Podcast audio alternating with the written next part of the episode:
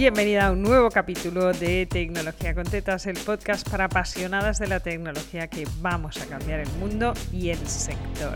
Hoy vengo a hablarte de un temazo que nos pasa a los técnicos y a las técnicas y es que nos llegan proyectos que no sabemos hacer. Y esto cuando lo cuento a cliente final, siempre le digo, pregúntale al técnico o a la técnica que tienes delante cuánto vale hacer algo, no si se puede, porque todo se puede en tecnología y este es el gran malentendido entre cliente final y técnica donde el cliente te pregunta, ¿esto se puede? Y tú respondes sí, porque tú le estás contestando literalmente si se puede pagando. Y ella te está preguntando si entra dentro del presupuesto que le acabas de dar. Cuando un cliente te pregunte ¿se puede? Tú contéstale sí o no, coma, dentro del presupuesto o fuera del presupuesto, porque esto es lo que realmente te está preguntando. Y aclarado este tema, que no era el que veníamos a hablar hoy, que este está resuelto en el capítulo 1 de este podcast, cómo hablar con un técnico y que te entienda.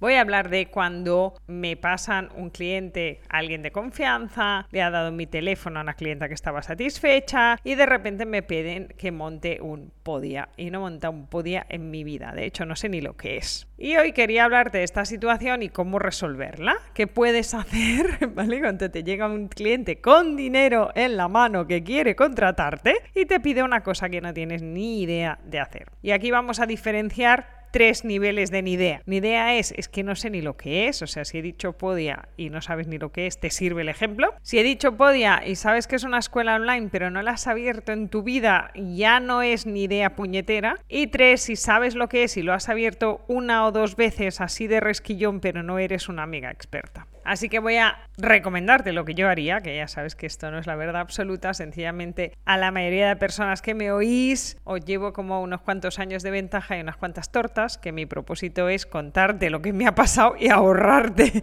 unas cuantas curvas del camino que son dolorosas y jodidas y así puedas ir mucho más rápido hacia tener un negocio que sea rentable, que te haga feliz y que no te dé, obligue a ir de vacaciones con el móvil. Así que voy con la situación 1 me llega un proyecto de Podia y no sé ni qué es Podia. O sea, se me levanta la ceja y se me ponen los ojos en blanco. Este es el momento de ser súper honesta y decirle a la clienta, amigui, no tengo ni idea de qué me estás hablando. Es que no tienes otra salida. Yo me he encontrado alguna vez con... Es que se me ve en la cara porque además soy una tía muy transparente, así que tú me oyes la voz, pero es que cuando me pillan en bragas se me pone cara de, ups, no llevo bragas, es que es así, no tengo más, ¿vale? Entonces he aprendido que no tengo cara de póker, con lo cual no puedo decir, y hacer ver que me entero porque es que se me sale la risa floja. Solo de decírtelo ahora se me está saliendo la risa floja, no sé si lo oyes en la voz. Así que si viene a decirte, hostia, me ha dicho mi mentor que me ponga un podia,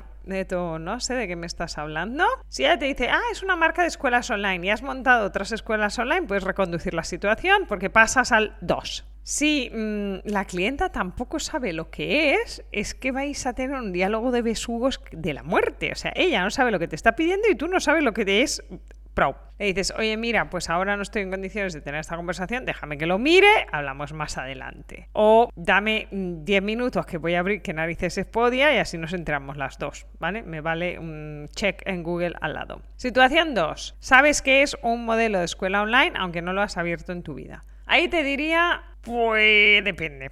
¿Vale? Depende sobre todo de quién te la manda y qué valor estratégico tiene la clienta que tienes delante. Es decir, no es lo mismo que venga alguien que no conoces de nada y que es su primera escuela online, que nunca ha vendido un curso y que está a ver si se vende, que que venga una persona que tiene 300.000 seguidores en Instagram, que nunca ha vendido un curso, pero te aseguro que lo va a vender y entonces pueda decir en su cuenta de 300.000 seguidores, quien me ha ayudado es ella esto se llama reputación, audiencia, autoridad. Entonces, eh, los clientes tienen un valor estratégico en tu cartera y no todos los clientes tienen el mismo valor estratégico y esto es una parte fundamental de la decisión cuando decidimos arriesgar. ¿Vale? Cuando vas con Podia y lo único que sabes de Podia es que es una escuela online, yo te diría, sé honesta. Es decir, mira, yo he montado otras escuelas online, yo hago esto. ¿Vale? Yo sé mucho de Kajabi y Ona sabe mucho de Thinkific, pero si me traes un podia, pues voy a decirte literalmente esto que te recomiendo que digas. Es como, conocemos muy en profundidad el mundo de las escuelas online, hemos montado centenares, pero de esta marca y este modelo en concreto no. Así que me vas a hacer preguntas que igual tengo que ir a mirar del estilo, ¿y puedo montar una membresía? Te diría,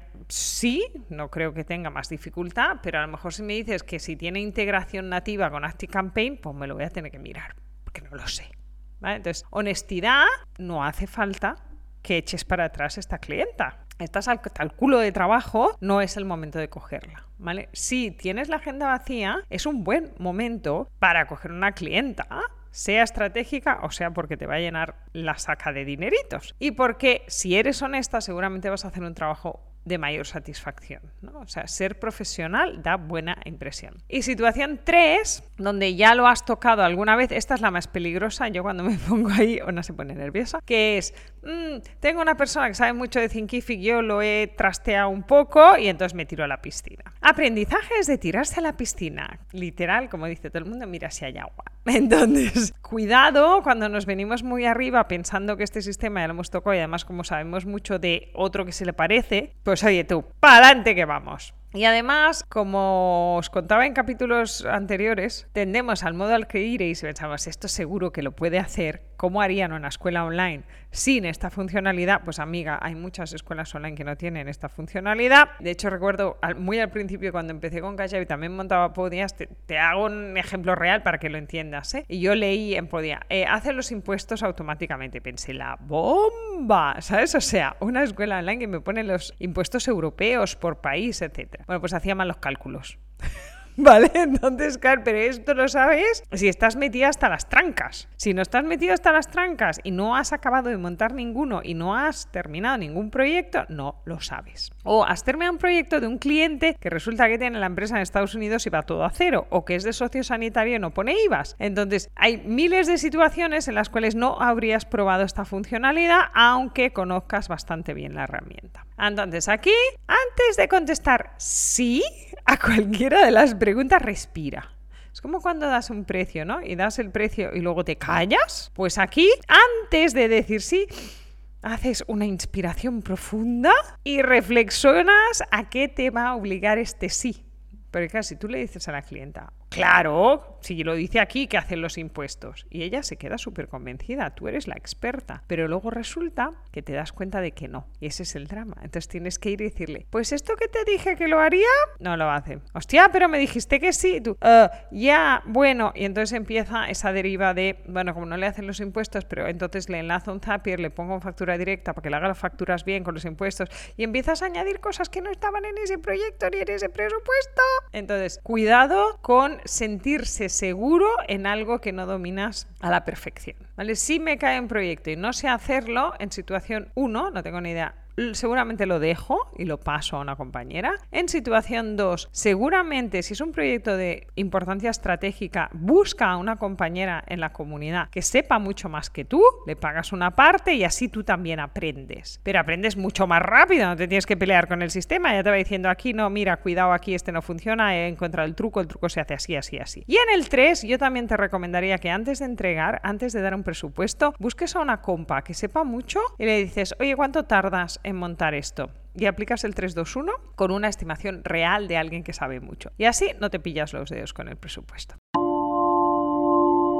Espero que el consejo de hoy te ayude a tomar mejores decisiones cuando te caiga un proyecto que no sabes hacer o que no tienes ni idea de qué va y así evites pillarte los deditos bonitos por ahí y lamentarte al final de mes cuando veas la cuenta corriente. Si te interesa saber más información sobre cómo evitar las curvas del camino, ya sabes que aquí todos los lunes tienes un capítulo nuevo en Tecnología con Tetas, el podcast para apasionadas de la tecnología que van a cambiar el mundo y el sector.